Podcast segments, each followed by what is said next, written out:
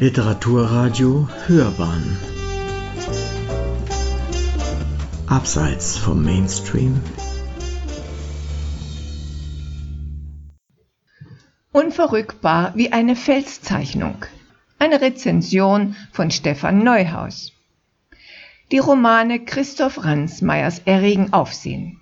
Seit der Österreicher mit Die Schrecken des Eises und der Finsternis debütierte, findet er mit jeder seiner größeren Arbeiten eine breite Öffentlichkeit, zuletzt mit Cox oder Der Lauf der Zeit, dem Roman über einen britischen Uhrmacher am chinesischen Kaiserhof des 18. Jahrhunderts.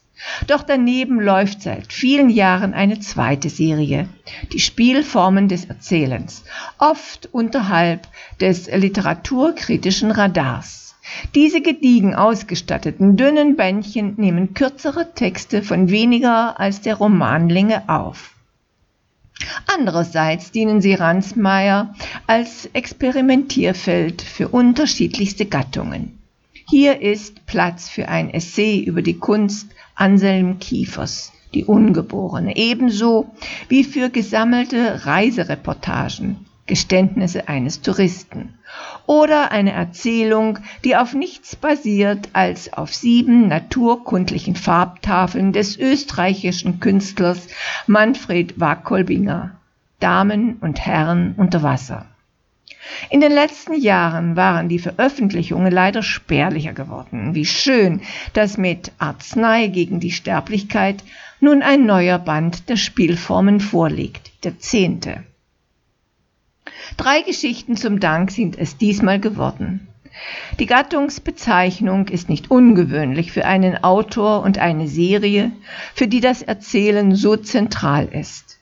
Der gemeinsame Nenner der Texte in diesem Bändchen ist, dass sie einerseits tatsächlich zum Dank vorgetragen wurden, es sich um Dankesreden für Literaturpreise handelt und dass sie andererseits autobiografische Erfahrungen mit literarischen Verweisen und politischen Überlegungen verweben. Das lässt sich gut am letzten Text des Bandes zeigen. An der Bahre eines freien Mannes, den Ransmayr 2018 zur Verleihung des Kleistpreises vortrug, schon der erste Satz irritiert. Michael Kohlhaas, ein an seinem unerbittlichen Glauben an irdische Gerechtigkeit zugrunde gegangener Mann, den Heinrich Kleist hoch über seine Zeit herausgehoben und unvergesslich gemacht hat, war mein Vater. Aber er ist paradigmatisch für den Text, in dem Ransmayr die beiden Biografien gleitend ineinander übergehen lässt. Kleists Held, der bis zum Fanatismus Gerechtigkeit suchende Mann des 16. Jahrhunderts und Karl Richard Ransmayr, der als Sparkassendirektor Kredite per Handschlag vergab, bis er der Intrige eines FPÖ-Bürgermeisters zum Opfer fiel und danach Gerechtigkeit suchte. Das ist Erzählkunst in der Tradition von Kleist. Seine Dankesrede ist zugleich eine Hommage an den Namensgeber.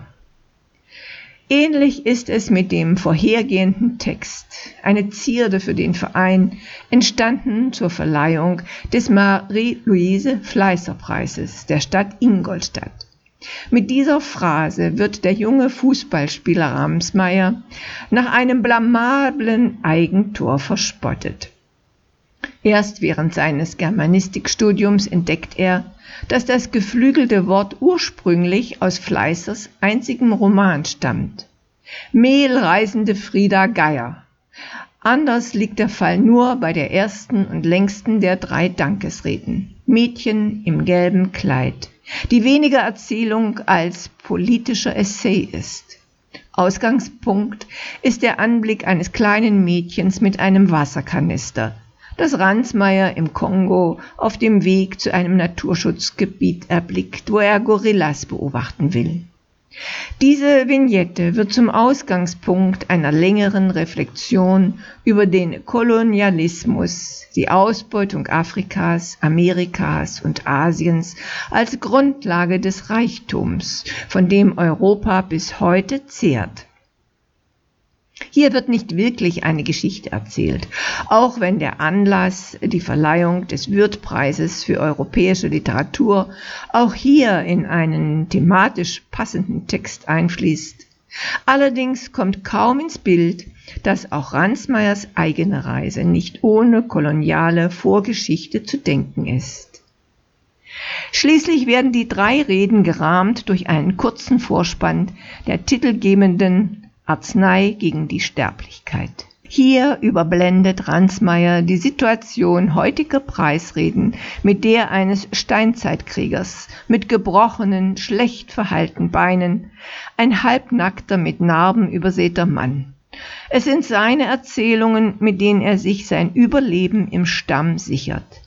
Wer vom Narbenmann ins Reich der Vorstellung geführt wurde, der durfte von Generation zu Generation in die Vergangenheit und in die Zukunft wandern und in einem Nest, in dem ansonsten nur in Baumharz eingeschlossene Insekten, Steine oder zu Stein gewordene Schnecken überdauerten, gewiss nicht für immer bleiben, aber zumindest länger als jedes atmende Wesen. In seiner wie immer traumwandlerisch schönen Prosa feiert Ransmayr das Erzählen, das überliefernde Erzählen als anthropologische Konstante.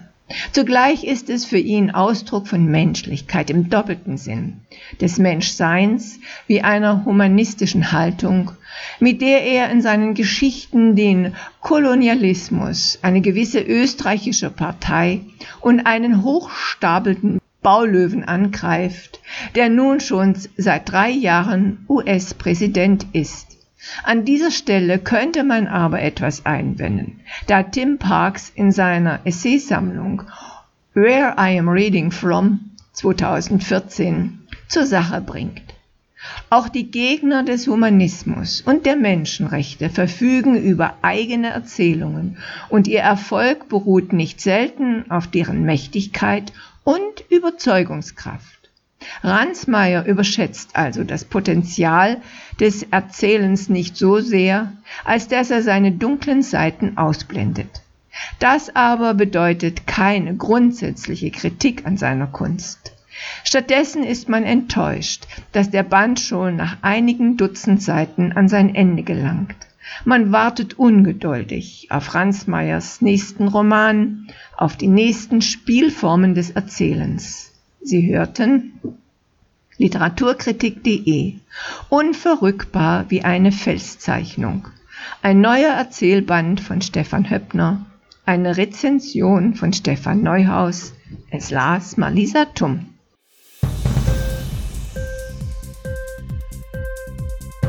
Hat dir die Sendung gefallen? Literatur pur, ja, das sind wir. Natürlich auch als Podcast. Hier kannst du unsere Podcasts hören. Anchor, Spotify, Apple Podcasts, iTunes, Google Podcasts, Radio.de und viele andere mehr.